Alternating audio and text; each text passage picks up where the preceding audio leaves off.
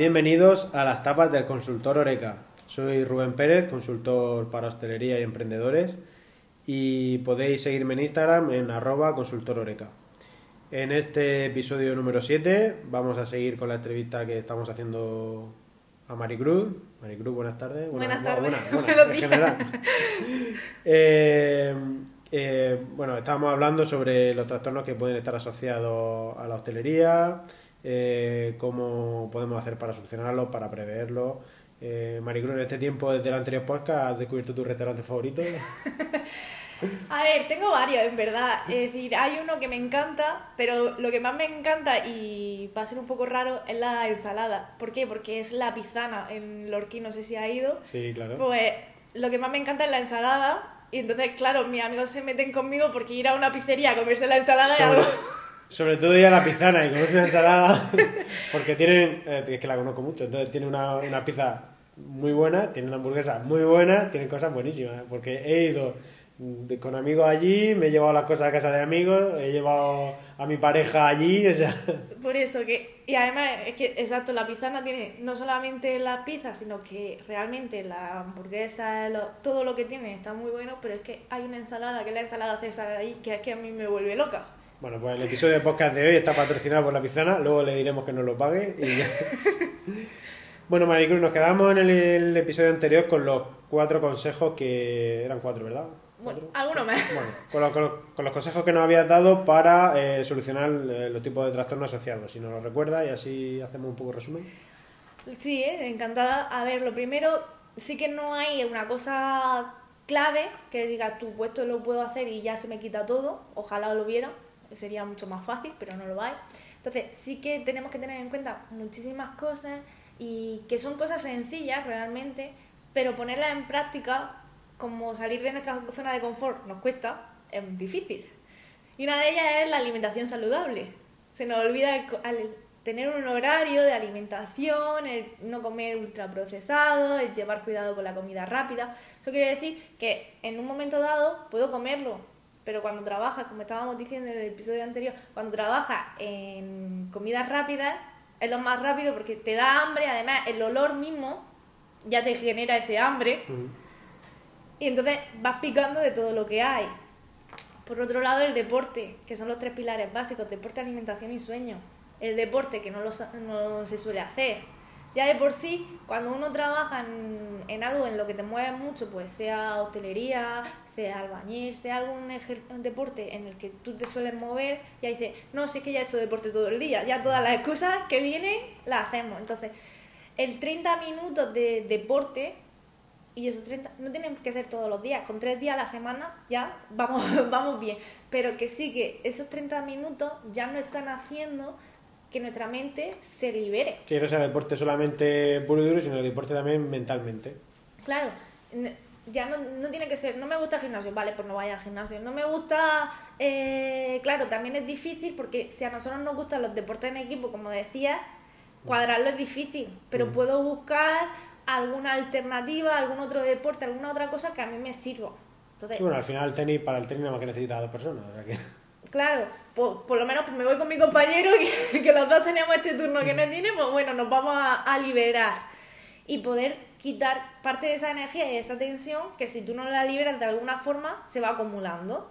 Y el sueño, si el sueño, si yo no tengo una buena higiene del sueño y es difícil, sobre todo pues los fines de semana, el no salir tarde y no abrir temprano al día siguiente, es muy complicado. Entonces, todo eso va a hacer que sin esos tres pilares básicos, todo se tambalee. Y Luego ya le añadimos que si tú no te cuidas, eh, si tú no tienes un autocuidado, no te preocupas por ti, como tienes solamente un día de descanso, uno o dos, a veces alguno más, pero normalmente ya lo sabes, uno como mucho, ¿qué es lo que pasa? Que te olvidas de ti. Entonces, cosas que a ti te gustaban dejan de estar. Con lo cual empieza a haber una apatía. Hay cosas que a mí me gustan y, deja- y desaparecen totalmente de mi vida. Y eso genera que cada vez más tenga desilusión, no me apetezca hacer cosas, porque si lo que a mí me apetece no lo puedo hacer, pues a lo mejor me proponen otra cosa, pero estoy cansado y no me apetece.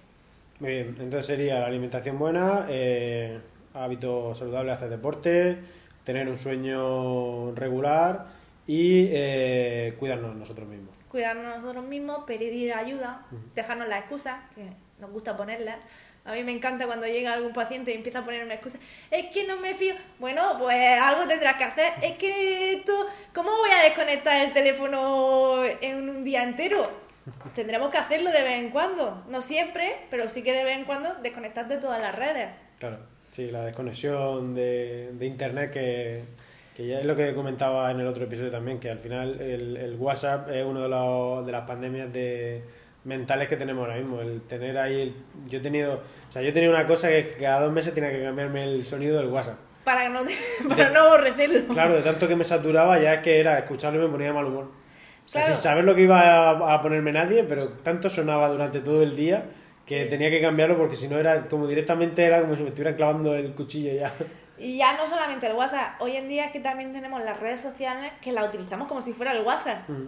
Porque cuántos clientes te pueden preguntar, te pueden hacer cosas y en ese momento todo por Instagram o por Facebook o en las redes de hostelería y te lo hacen. Sí, que encima tienes que estar pendiente de las críticas, de las cosas que vayan poniendo, porque tienes que contestar todas las cosas. Sí, encima como tenemos un terminal en nuestra mano que, en el que estamos localizados 24 horas en todo momento, es la inmediatez de las soluciones de las cosas. O sea, que te piden las cosas para allá. Entonces tienes que interrumpir también tu, tu esquema de trabajo o tu, tu agenda laboral de ese día para solucionar los problemas inmediatos que sí o sí se tienen que solucionar porque como tiene un terminal en la mano en el que pueden hablar contigo inmediatamente y encima de todo, eh, hablando por mensaje, eh, nos ahorramos esa vergüenza o esa decir, eh, dar la cara de, oye, que te estoy pidiendo esto y te lo estoy pidiendo ya, con un mensaje nos lo quitamos de en medio. Entonces, como más fácil todavía exigir las cosas cada menos tiempo, cada más instantáneo, hay que solucionar el problema ya tienes que hablar con siete personas a la misma vez, esas cosas así. Es un problema y bastante gordo en, eso de que como nos hemos adaptado a una vida instantánea, lo queremos todo ya. Y ya el esperar o el respetar los tiempos, el respetar ciertas cosas, se nos ha olvidado. Mm. Es un ejercicio de poner el móvil en modo avión a ver cuánto aguanta. Te digo que la mayoría no aguantan más de una... Una hora ya es demasiado para muchos. Vale, ahora te voy a plantear una situación. Imagínate que vamos a mm, abrir un restaurante, que somos los dueños, o que vamos a empezar en, un trabajo hotelero. Antes de, todo, antes de, todo, o sea, hemos visto esos consejos que has dado, pero ¿qué crees tú que sería necesario para empezar a, en un trabajo de hostelería o a llevar un negocio relacionado con la hostelería? A ver, yo empezaría a trabajar la asertividad. La asertividad, el hecho de que yo pueda hacer valer mis derechos y las cosas ¿Por qué? Porque si no, al final los demás eh, se aprovechan. Y en España cada vez más se nos olvida lo que es respetar, se nos olvida la buena educación. Y entonces, es lo que estábamos diciendo, como lo queremos todo y lo queremos ya, como vaya y llegue a un bar y esté todo lleno, el hecho de esperar 10 minutos más ya nos supone un trauma. Ya empezamos el ese. Entonces, trabajar la asertividad, la baja autoestima y el decir, esto no es mi culpa, porque si hay 20 mesas y los camareros están atendiéndolo, pero porque está todo lleno, pues tengo que ir un poco más lento, pues tendrá que aprender la otra persona también a aceptar eso. Entonces, para que no cargarnos con las culpas de todo, porque también solemos decir, pues esto es mi culpa, esto es mi culpa, y decir, vale, que es mi culpa, que tengo que mejorar, porque siempre tenemos cosas que mejorar, sobre todo, pues, si veo que es que a lo mejor me falta gente, vale, voy a ver si realmente me falta gente o solamente es en ese momento y a partir de ahí decir, esto es cosa mía y esto no. ¿Por qué? Porque nos lo cargamos todo, con lo cual va generando más. Eh, a colación de lo que tú estás diciendo de, del tema de la gente, es muy importante medir todos esos datos que, que va generando durante el día a día en el trabajo, porque más allá de que sí que puedas reconocer las culpas o puedas decir oye no, pero sí que si no medimos esos datos, eh, o sea, si medimos esos datos nos van a, a servir, nos van a valer y ayudar para en los siguientes días eh, poder prever esas situaciones. O sea, hay también que aprender un poco a, a, prever lo que va a venir. Entonces, si por ejemplo los sábados a mediodía viene muchísima gente, pues en lugar de quedarnos panza arriba, pues recoger todos esos datos, recopilarlos y poder de esa manera prever que el siguiente sábado o que el mismo día del año siguiente vamos a tener esa misma afluencia de clientes y, reunir a la gente que necesitemos para cubrir ese turno. Porque Claro. al final, si no pones remedio, es que nunca vas a salir de esa no, vorágine. no avances.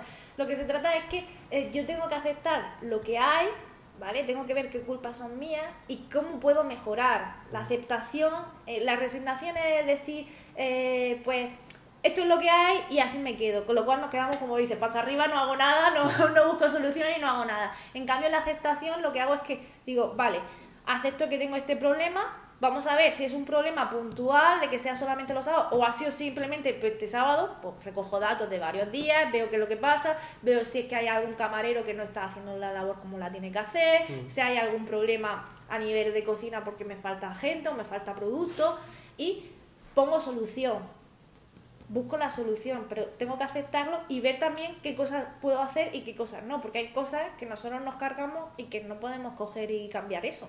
Claro, sí, la solución más rápida es que dices tú, pues como voy mal, pues lo que hago yo es hacer el trabajo por dos. y hago el mío y el del de al lado para intentar amortiguar el, el mal día. Pero si al final no pones solución y vas generando un día con otro, un día con otro, te vas haciendo una carga encima. Y es una pena porque hay muchísima gente que tú los ves que no están recopilando esos datos, que no están aprendiendo un día para otro, o si lo hacen, no lo hacen de una manera efectiva. Claro. Con cuantos más datos tengas y con cuantas más cosas puedas contar para eh, ver de cara al futuro lo que vas a necesitar, mucho mejor. Claro, entonces necesitarías, pues eso, siempre ponerte en manos de profesionales que si tú no eres capaz de decir dónde estoy fallando, que alguien te diga, ¿te has dado cuenta de esto? ¿Has visto esto? Vale, pues esto, la solución que puedes poner es esta, esta y esta.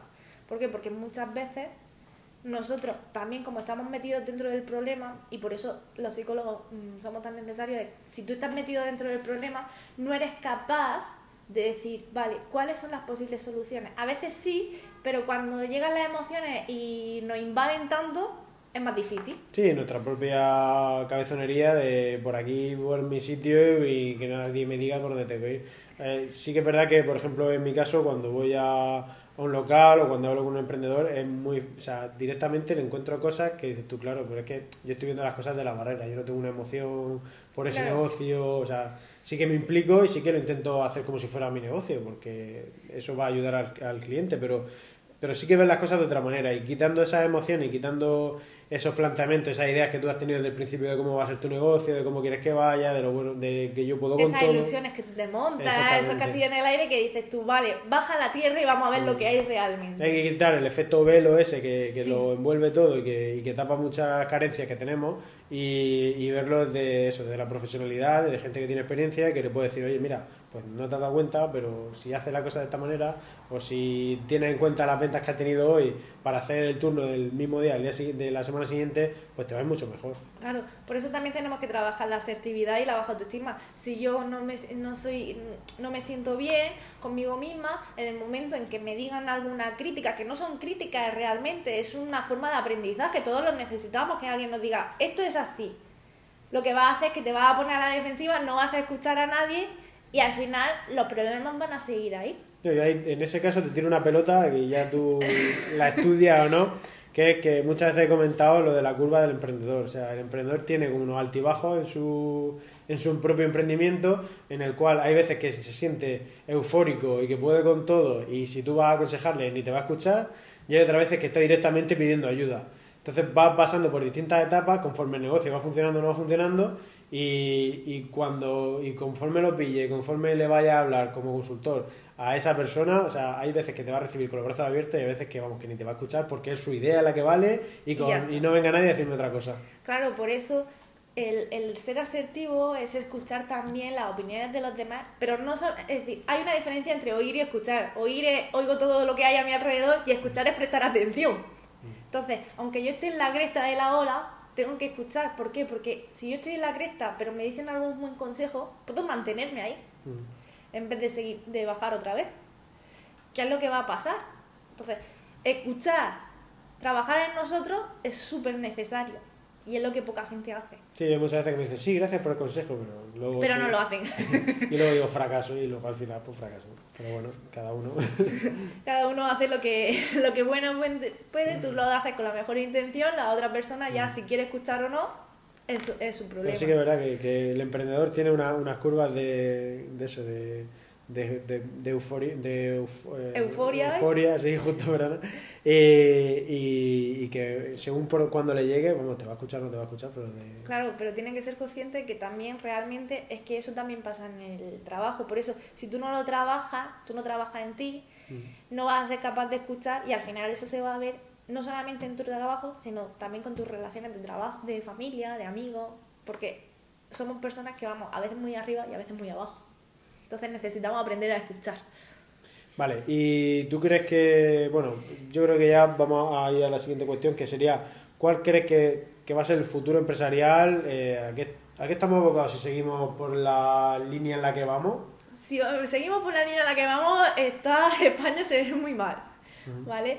¿Por qué? Porque cada vez más se asfixia eh, la la- lo que decíamos, las personas eh, cada vez más son menos educadas, eh, vivimos la era de la- del ser instantáneo, con lo cual el respetar, el pararnos, cada vez va a peor. Es un poco, ca- cada día parece todo con más de plástico, ¿no? Sí, es como si estuviéramos, todo tiene que ser perfecto, si no hay algo perfecto ya no funciona. Entonces, en España tienen que cambiar muchas cosas y si no cambian, esto va a ir a peor. Desde la salud mental, que en España eh, no se invierte, no se invierte bien y a nivel de costos nos ahorraríamos muchísimo dinero, Mm. ya no solamente social, sino porque reduciríamos en bajas. Claro, si yo, tú eres un empresario, yo te estoy tratando la ansiedad y antes de que haya un trastorno de ansiedad, sino cuando está empezando, Mm. ya no te tienes que medicar. Claro, sí, Ya trabajando... no tienes la baja. trabajando desde el principio va a ser mucho más fácil concienciar a nivel social de todos los problemas que tiene el autónomo, que ya alguna vez lo hemos hablado, el hecho de que eh, al autónomo se le tiene puesto como como tú montas tu negocio ya esto es increíble. Pero tienen que ver también cuáles las dificultades. ¿Para qué? Para que esos amigos que ya dejan de llamarte porque siempre dices que no, también sean conscientes de lo que tú estás pasando. Y esa red de apoyo no la puedas perder. Porque si no, al final también la pierdes. Sí, un poco hablar con ellos y explicarles tu situación y que abrirte un poco a los demás también, ¿no? Claro. Entonces, todo eso hay que ir trabajándolo. En España no se trabaja, no solemos ser muy empáticos, no solemos pensar en la otra persona.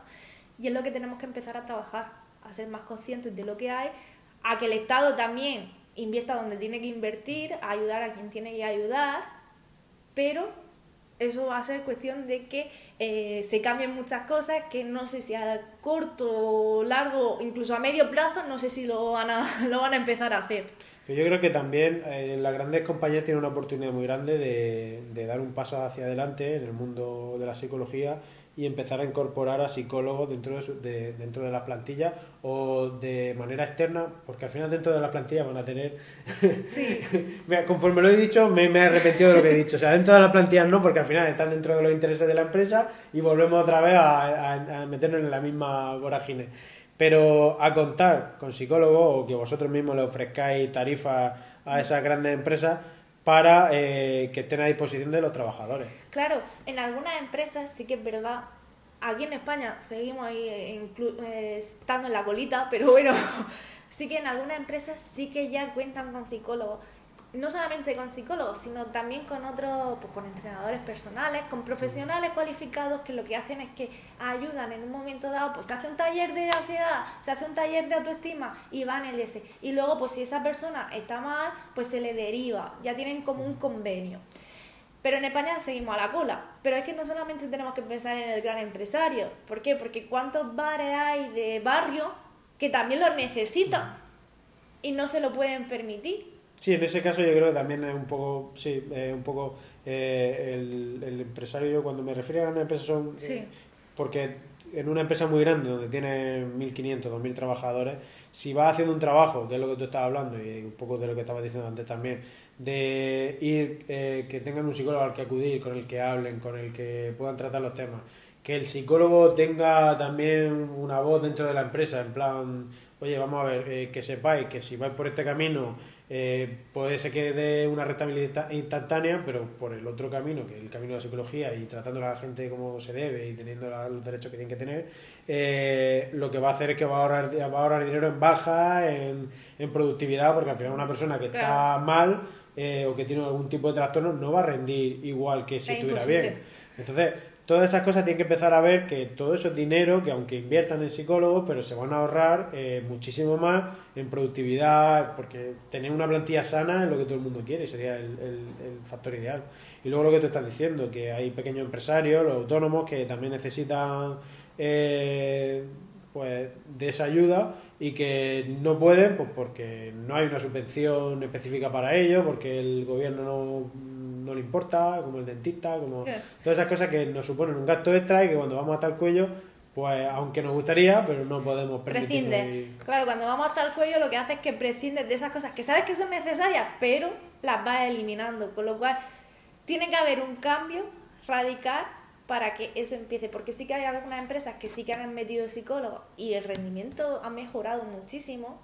En otros países se lleva más a cabo, en España, pues como el psicólogo puede hacerlo cualquiera, ahora mismo es que no es real, eso no es verdad, porque para eso nos tiramos cuatro años más de máster, más todo ese tiempo estudiando y luego seguir formándonos, pero hay gente que piensa, bueno, pues esto me lo hace uno de recursos humanos que hay no, es que necesitas a las dos personas, mm. porque el psicólogo te va a dar una parte que el de recursos humanos no. sí, al final eh, pasa que, muchas veces el psicólogo termina siendo el de recursos humanos, pero el recurso humano eh, tiene interés directo en la empresa, entonces no puedes tomar las decisiones que debieras porque la empresa es la que te está presionando o la que te está dirigiendo a las decisiones que tienes que tomar.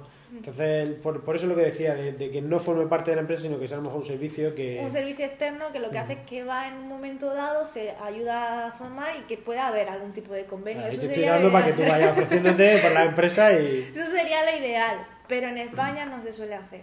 Porque sigue, sigue estando muy mal vista, ya no tanto, es verdad que ya cada vez es menor, pero sí que está, sigue estando mal visto el hecho de ir al psicólogo o el ir a contar. Claro, pero si te das cuenta, yo también lo que estoy planteando es un poco darle la vuelta a la situación. No estás yendo al psicólogo, el psicólogo va a ti. Hmm. Entonces, cuando tú estás allí presente, la gente se va a sentir muy cómoda de acudir. Entonces, ese cambio de. pero sigue costando. Piensa que tenemos que abrirnos y lo de abrirnos a los demás sigue costando. bueno, pero hay educar también un poco y si, y si la gente sabe que lo tiene disponible y que dentro de su de su trabajo no tiene que hacer un desembolso porque la empresa es la que está corriendo los costes, yo creo que, vamos, que, que, em, empezaría una y de repente tendré que ir dos compañeros para, para abarcar a toda la gente. Sería lo ideal, porque además, si la plantilla está sana, física y mentalmente, el rendimiento mejora. Y al final es lo que un empresario busca, el rendimiento. Sí, sí, total. Si, que si, la, si la plantilla, lo que tú dices, si tiene una salud mental correcta, tiene una salud física correcta, se, se puede hacer maravillas con ella. Y en un entorno agradable donde se trabaje bien, ya no eh, con cachondeo, sino en un entorno sano donde se pueda trabajar alegre eh, y te sientas a gusto trabajando, es que da, eh, no da el 100%, da el 120%, porque como te sientes bien, hace incluso porque, porque se generen beneficios y porque y porque tu jefe al final gane más dinero y todas esas cosas. Claro, ya no te molesta el hecho de ir. Es decir, cuando tú vas mal o cuando tú tienes algún problema, lo que hace es que reduces la productividad porque vas pensando en otras cosas, tu cerebro no está en donde tiene que estar, eh, vas, pero como vas sin ganas, pues vas como eh, relentilizado, vas más lento, no quieres hacer las cosas. En cambio, si tú vas bien, pues te mueves más rápido, eh, a nivel de esta cara al público, es otra el forma. Trato con el cliente va a ser excelente. El trato del cliente va a ser distinto. Va a aguantar mejor a ese cliente que no puede aguantarlo normalmente. Entonces todo eso va a influir directamente en la empresa. Si, a ver si empezaran a, cambiar un poco esa mentalidad en España. Poco a poco si os vais ofreciendo, yo creo que, van a tener en cuenta eh, seguro. Bueno, Maricruz, ¿quieres comentarnos algo más? Pues... Por, por, por en la tabla esa que tiene ahí también. no, ahora mismo la verdad que yo creo que eh, en verdad he dado pautas para, para todo, cosas que tenemos que tener en cuenta siempre y que hay que empezar a ponerlas desde ya, dejándose de lado de las excusas, que nos gusta poner excusas para todo, salir de la zona de confort nos cuesta mucho, pero es necesario si queremos mejorar y como hemos dicho, aceptar lo que hay pero buscar la mejor versión de nosotros mismos. Y no estar comparándonos o resignándonos a lo que hay, sino vamos a aceptar lo que hay y vamos a mejorarlo. Muy bien. Pues muchas gracias por compartir el conocimiento con nosotros. Muchas gracias a vosotros. Eh, ¿Dónde podemos seguirte? Eh, a nivel de Instagram en Maricruz Psicóloga y en Facebook Maricruz Macario Psicóloga. Y ya ahí tenéis todos los vídeos, voy subiendo vídeos también de distintas cosas, de distintas temáticas, con lo cual si alguna duda se ha quedado por ahí por el tintero, no hay problema en que me la escriba. Y luego que aparte de encontrarte en Molina de Segura, también pueden pedirte cita online, ¿no? Exacto. Tengo el despacho está en Molina, pero también trabajo dando charlas en otros centros, ¿vale? Estoy yendo a la Asociación de las Torres de la Mujer de perdón, a la Asociación de la Mujer de las Torres de Cotillas. En Molina estoy dando charlas por varios centros de institutos intentando cambiar un poco la mentalidad de, la- de los adolescentes y de los niños, con lo cual yo donde me llaman estoy, el despacho está aquí, pero a nivel online también trabajo y en donde sea. O sea, que si me da pereza venir por Skype, podemos hablar también. Por Skype también podemos hablar. Siempre es conveniente, si no está muy lejos, acudir presencialmente porque es más fácil, pero se puede Bueno, a hacer lo mejor nos sale un hostelero del País Vasco que quiera hablar contigo. Pues perfecto, yo encantadísima. Carlos Arguiñano, por ejemplo. Pues encantadísima de tenerlo, por lo menos algo aprenderé también de él. Seguro. Bueno, pues muchas gracias y bueno, eh, nos vemos en el siguiente podcast. Si os ha gustado, pues comentarlo, darle un like y, y suscribiros al canal. Muchas gracias. Gracias, hasta luego.